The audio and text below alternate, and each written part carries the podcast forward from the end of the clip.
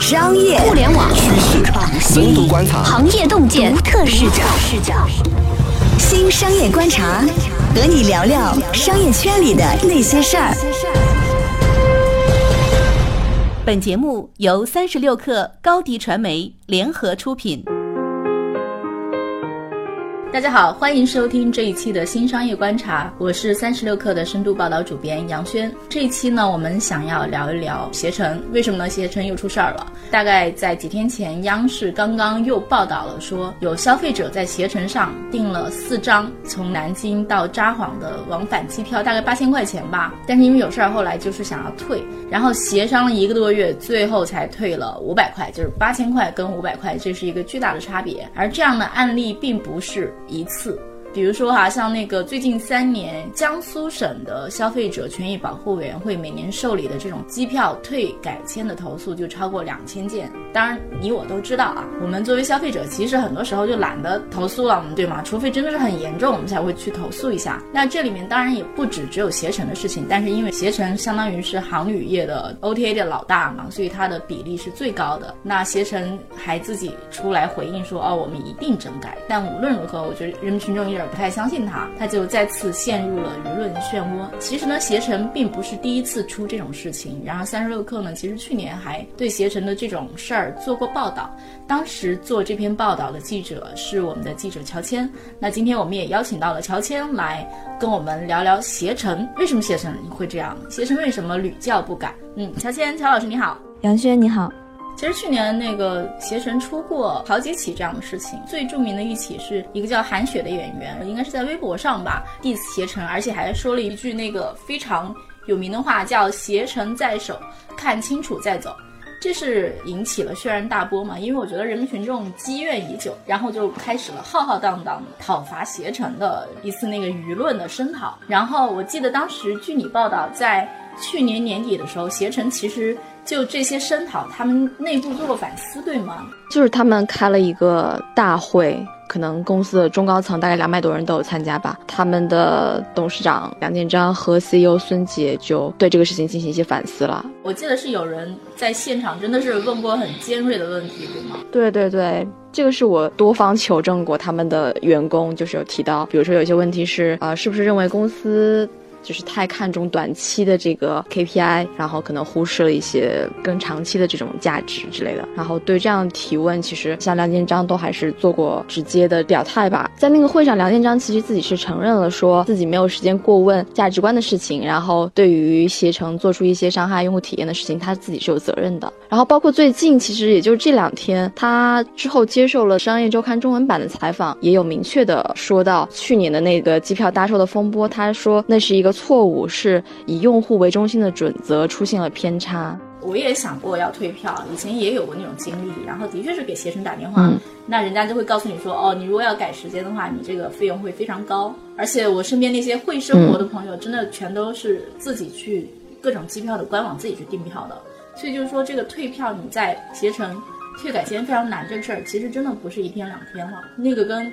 那个机票搭售其实是一码事儿，它都是一体的，它全是他们的，比如说至少吧，至少都是他们的机票部门出了问题，至少他们的机票部门就这种对用户的这种体验，我觉得就不是体验吧，我觉得就是那个想方设法挖个坑，你在这坑你要掉下去了，你又得给携程交钱，基本上就是这样。对，然后最近一个动态就是江苏的那个消费者权益保护委员会，就这么一个组织，然后他就约谈了一些像东航、南航这些大的航司和携程去哪儿、飞猪这些 OTA，然后就调查为什么机票退改签会这么贵。但事实上呢，除了我们刚刚说到的那个 OTA 或者是票代这个环节，它因为之前的一些政策的原因，利润的空间被挤压的很严重，它不得不用这种方法挣钱。之外，其实比如说航司，他们可能本身在一些退改签的政策上就不是很明确，两方面的原因都有吧。航司退改签，我不知道。我以前直接在官网订退改签，它其实它有一个退票费，但是还是相对比较痛快的，它不会像携程坑这么大。实话讲，我觉得还是挺不一样的。因为其实我们去年做了关于携程的报道之后，我记得当时接受采访的人就会出来说：“你看携程开了这么大的会，然后员工在会上提了这么尖锐的问题。”那梁建章的回答看起来也是非常的诚恳，或者说还是非常直面问题的。但是呢，我就记得有读者留言跟我们说，这会不会只是做一个秀给大家看？就是说我是不是只是我可能既是对员工内部的秀，而且因为他他那个视频是放给所有的人都在看，那其实外界也会知道说，哦，携程你其实是看起来是有整改的这个决心的，但是是不是真的要改？大家当时都觉得说我得拭目以待嘛。但是我觉得从去年下半年到现在又出了事儿，我觉得这个事儿还是有点让人对携程失去信心。还有像刚才讲的那个。我们江苏说三年两千起，当然不是都是指携程啊，它是整个行业。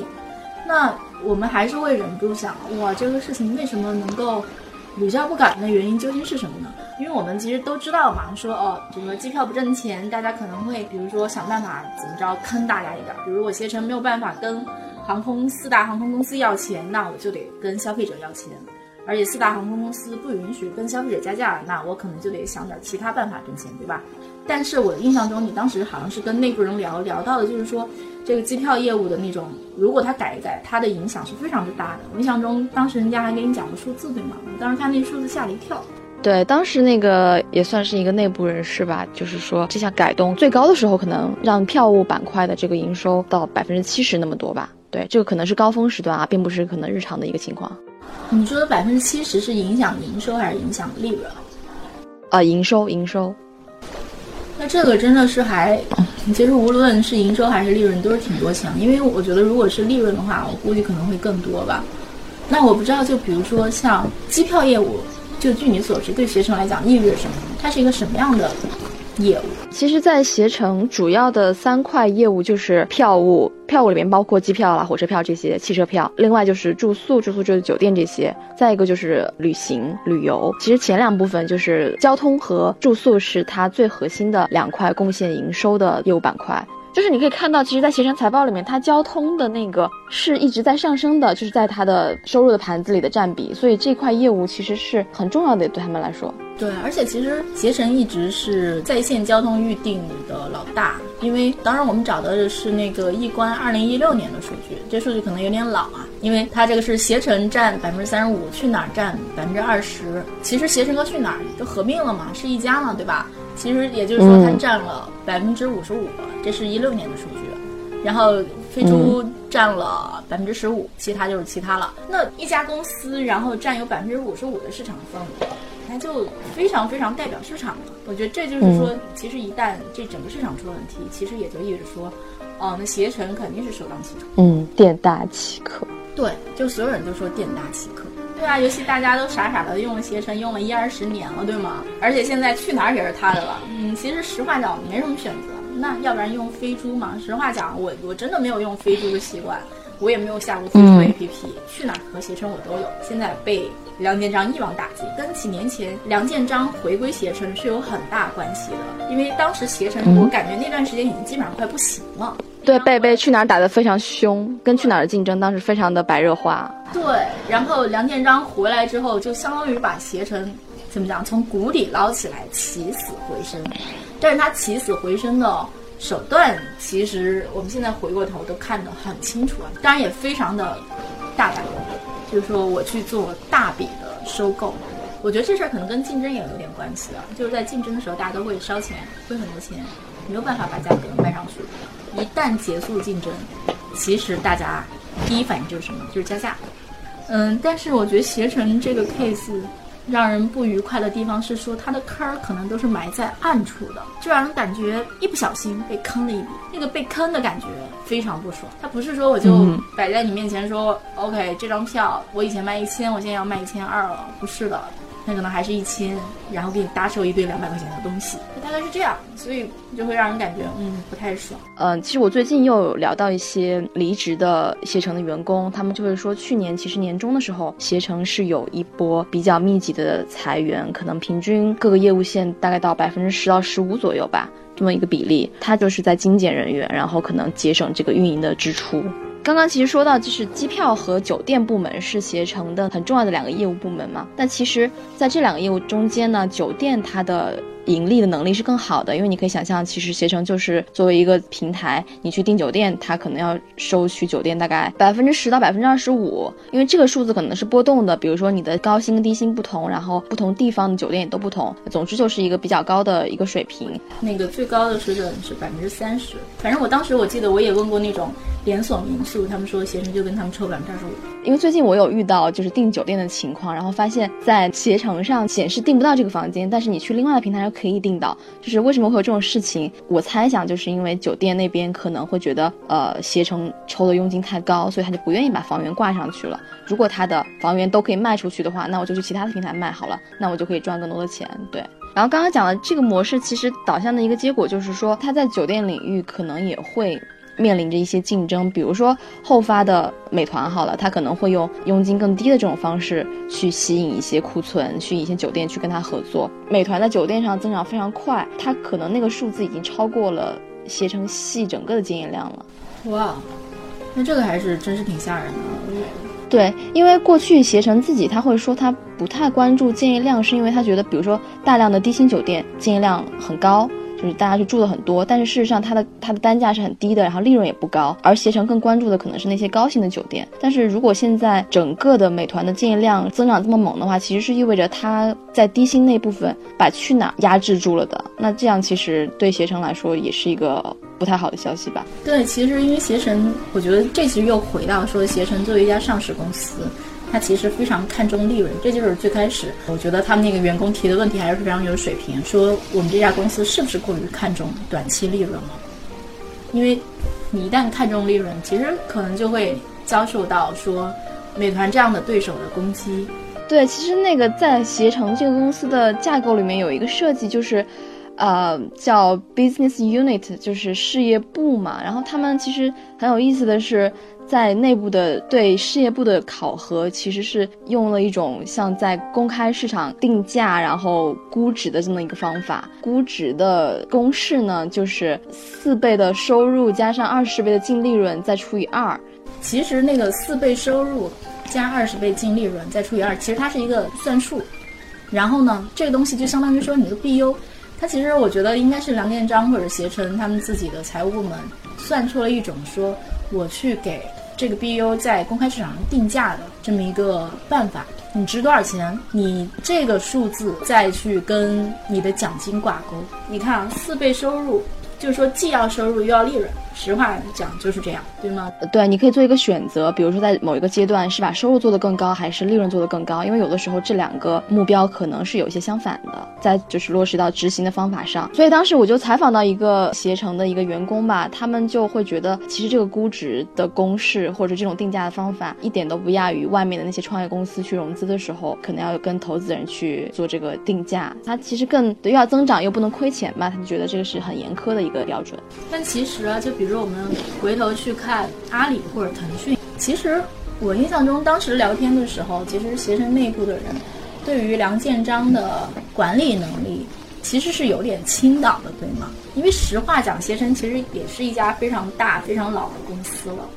你说不然的话，你说怎么管？是有一种评价是携程其实是蛮偏向于去用制度去管理人吧，这是大公司可能做得好的一个一个表现。但同时呢，比如说他可能就是在价值观上不是那么的重视，或者是他自己想得很清楚，但他去把这种观念层层的传导下去的这种能力，或者是沟通的机制不够畅通之类的，对，可能会影响到比如下面人去怎么做这件事情。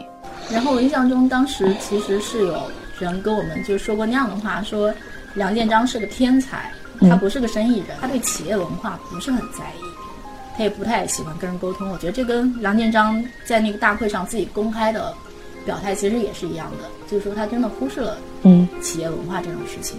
对，当时其实我采访当中还了解到，其实，在携程内部有一个叫做 QA，中文就是质量监控部门。那这个部门呢，据说是在携程有上千人的，他经常就会，比如说定期发一些邮件去给各业务线的这些员工，然后去监督这个业务的这些流程。比如说他有一些考核的指标，什么搜索无结果率啊、电话接起率啊、到店无房率啊，就是这些，凡是你会影响到你真正客户体验的这些指标，他具具体的考核方法，比如说他会把你的业务进行量化，然后有大的缺陷，有小的缺陷，然后每种缺陷可能就会有不同的分值，有缺陷发生呢就会扣分。看起来好像它是一套还蛮完善的这种监管监督的质量考核的体系，但是就有声音会说，在一个业务的部门特别去看重它营收的时候，那其实 QA 的这些意见就。并不能直接的被采纳或者是被重视。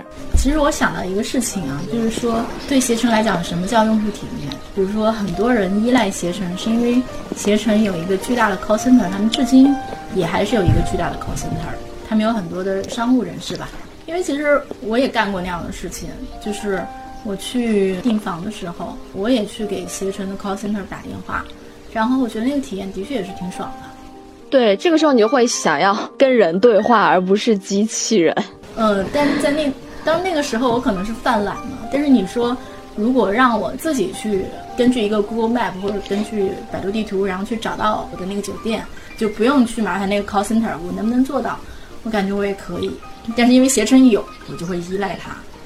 我觉得，然后携程背负着一个这么大的部门，然后其实是一个非常大的成本中心。那我觉得。如果我们跳出现在仅仅谈携程的经营，然后我觉得我们去谈谈那个杨建章最 care 的人口学好了。我们现在能够看到，我觉得像美团这样的公司，他们其实都意识到中国的廉价劳动力在不久的将来就会消失，我们会变成说一个没有那么多廉价劳动力、没没有那么多年轻人的一个国家。那到那个时候怎么办？你的廉价劳动力从哪来？那像美团这样的公司，它都在用。